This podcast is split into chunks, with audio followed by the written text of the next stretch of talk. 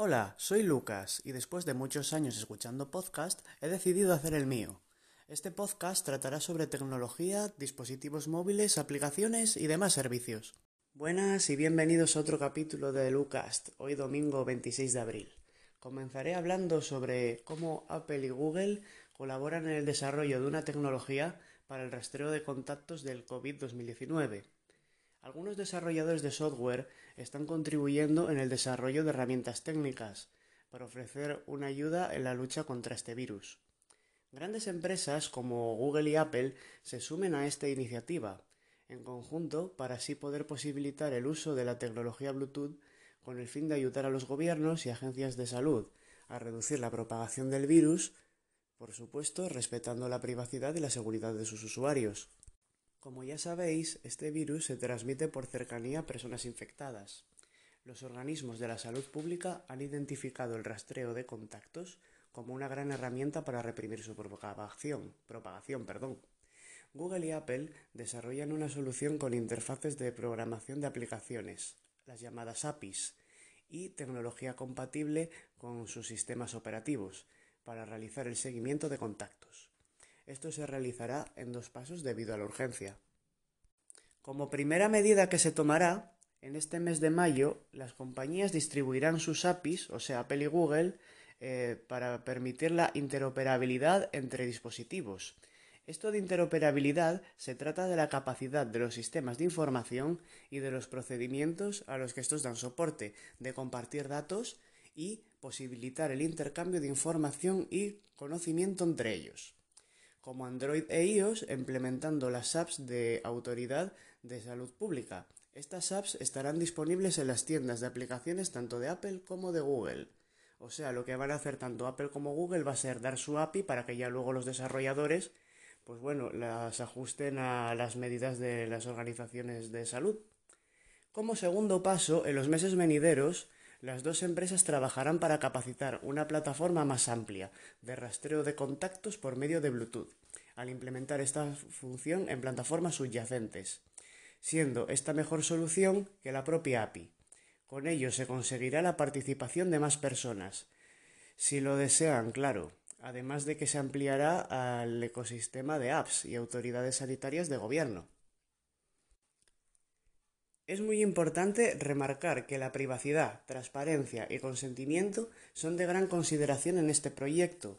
Se publicará la información sobre el trabajo realizado con el fin de que otros lo analicen. Ambas compañías están de acuerdo en que en esta situación tan compleja es importante trabajar unidas. Con ello y la colaboración con los gobiernos, proveedores de salud pública y desarrolladores, esperan hacer un buen uso de la tecnología para ayudar en lo que sea posible a aplacar la propagación del virus.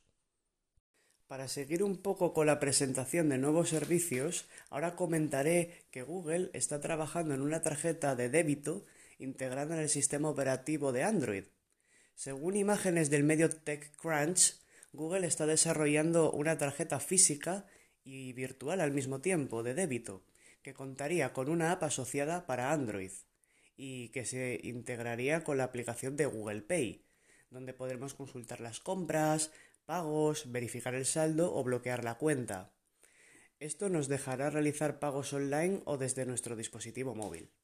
En principio, esta funcionalidad solo estará disponible en Estados Unidos, al igual que ocurre con la Apple Card.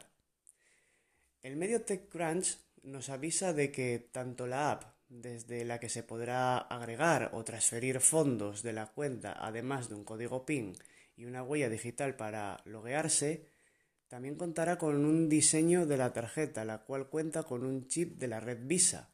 Pero estas filtraciones no son definitivas. Los usuarios que hayan conectado su cuenta bancaria podrán pagar en tiendas con la tarjeta física de Google, de forma convencional o con contactless, o sea, pago sin contacto, que se realiza acercando la tarjeta al lector o dactáfono. De igual manera podrá pagarse al usar la versión virtual en pagos con Bluetooth desde el móvil, así como pagos online o compras desde las propias aplicaciones. En las capturas se muestra una lista de transacciones, con el nombre del vendedor, la fecha y el precio. En cada pago podremos ver la ubicación en un mapa y llamar a la tienda. Si no se tenía constancia de ese cargo, si se ha perdido la tarjeta o si se sospecha que se ha obtenido un acceso no autorizado a su cuenta, existen varias opciones de seguridad que permitirán fijar límites de gasto. Bloquear la tarjeta, solicitar un reemplazo sin dejar de pagar, restablecer el número, etc.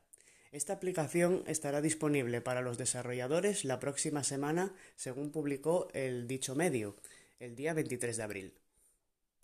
Ahora pasaré a comentar un par de rumores sobre Apple.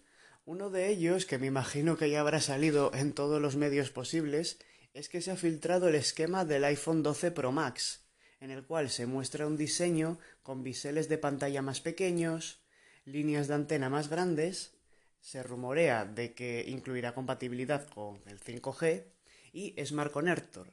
El Smart Connector es una nueva conexión instantánea que Apple ha popularizado en su gama de dispositivos iPad Pro, aunque ni en los Mac ni en los actuales iPhone está presente, y eso que es una característica que está demandada. Lo que permite este sistema es una conexión rápida y fácil entre un montón de accesorios de todo tipo, como pueden ser teclados, por ejemplo, de una forma optimizada para ambos dispositivos, ya que así gastarán menos batería el uno y el otro respectivamente, además de que esto mejorará su funcionamiento general. Max Waybank, el conocido analista, ha dado a conocer, valga la redundancia, el esquema de diseño de este iPhone 12 Pro Max. Este nuevo dispositivo contará con gran parte de las características del diseño del iPad Pro. Este diseño o esquema filtrado muestra un módulo de cámara cuadrado, redondeado en los vértices. Sugiere que será más delgado que el iPhone 11 Pro Max. Pasará de 8,11 milímetros a 7,44 milímetros. Generalmente los rumores van a cuentagotas en la primavera, antes del lanzamiento del dispositivo. Mientras los fabricantes de accesorios compiten para preparar sus líneas de fabricación para tener las fundas listas previas al lanzamiento de los nuevos iPhone, este esquema se ha filtrado desde una fábrica de Foxconn ya sabéis, la gran compañía china de fabricación de productos electrónicos por encargo. Este iPhone 12 Pro Max tendrá una pantalla OLED de 6,7 pulgadas en comparación con la de su predecesor iPhone 11 Pro Max que tiene 6,5. El teléfono se está volviendo algo más ancho y alto en comparación con respecto al 11, pero la diferencia real está en el grosor de los biseles de la pantalla. El tamaño de los biseles se ha reducido un 40% en los cuatro lados, de 2,5 milímetros a 1,5 milímetros, haciendo que se aproveche mejor el espacio frontal del dispositivo y así tener una mayor pantalla. Los biseles se refiere a los marcos. Siguiendo con las cámaras de este terminal, la protuberancia actual de la cámara del iPhone tiene un diseño escalonado y pronunciado, con las cámaras elevadas por encima de una protuberancia más pequeña, el diseño de la protuberancia de la cámara del iPhone 12 hará que ésta en sí sea más gruesa, lo que significa que las cámaras no sobresaldrán tanto de esta. El tamaño total de esta elevación es casi el mismo que el anterior modelo, como se mencionó anteriormente. El cuerpo es más delgado, por otra parte. Tendrá cuatro sensores de cámara y por supuesto contará con el sensor LiDAR, que es el que tienen los Tesla para identificar, por ejemplo, a los peatones o los obstáculos. Aunque en este iPhone, pues bueno, tendrá otras funcionalidades. En el esquema aparece con el mismo notch que los iPhone que están ahora a la venta. El propio Wavebank indican que este esquema no contaban con este detalle, ya que el notch cambiará aparentemente, según los rumores será más pequeño y la cobertura de sus líneas también cambiará. Otro detalle es que la ranura para la tarjeta SIM se moverá al lado opuesto del teléfono, ya que se cree que en esta zona se querrá implementar el Smart Connector, aunque esto último no está seguro del todo. Se espera el lanzamiento en otoño de este iPhone de 6,7 pulgadas, pero habrá otras dos variantes, como ya es habitual. El iPhone 12 de 6,1 pulgadas y un iPhone 12 Pro a secas, con 5,4 pulgadas de pantalla. Si todo continúa como hemos visto el año pasado, por supuesto, será así. Por último, según el analista de Apple Min Kuo, es el primero en reportar que el lanzamiento del primer iPhone 5G se realizaría a finales de 2020. Así que no sabremos muy bien si será este o no, ya que sigue siendo un rumor. Pero bueno, si lo dice Minchi Kuo, pues lo más seguro es que tengamos 5G en este dispositivo. Ya para concluir con el episodio de hoy, me gustaría tratar un último rumor sobre Apple, y es que esta firma que está trabajando en audífonos modulares de alta gama y con cancelación de ruido. Con ello trata de competir con otros cascos o auriculares de gama alta y cancelación de ruido como son los productos de Sony o Bose, pero estos contarán con una tecnología similar a la empleada en los AirPods y AirPods Pro que tenemos en la actualidad. Estos cascos tendrán un diseño el cual permitirá intercambiar partes entre estos y así permitir la modificación y personalización. Por ejemplo, pudiendo darles un estilo deportivo para hacer ejercicio o para combinar con otro tipo de ropa. Se cuenta que tendrán un aspecto retro, según el medio Bloomberg. La forma de las piezas que contactan con la oreja y emiten sonido serán de forma ovalada, las cuales se conectan directamente a la diadema.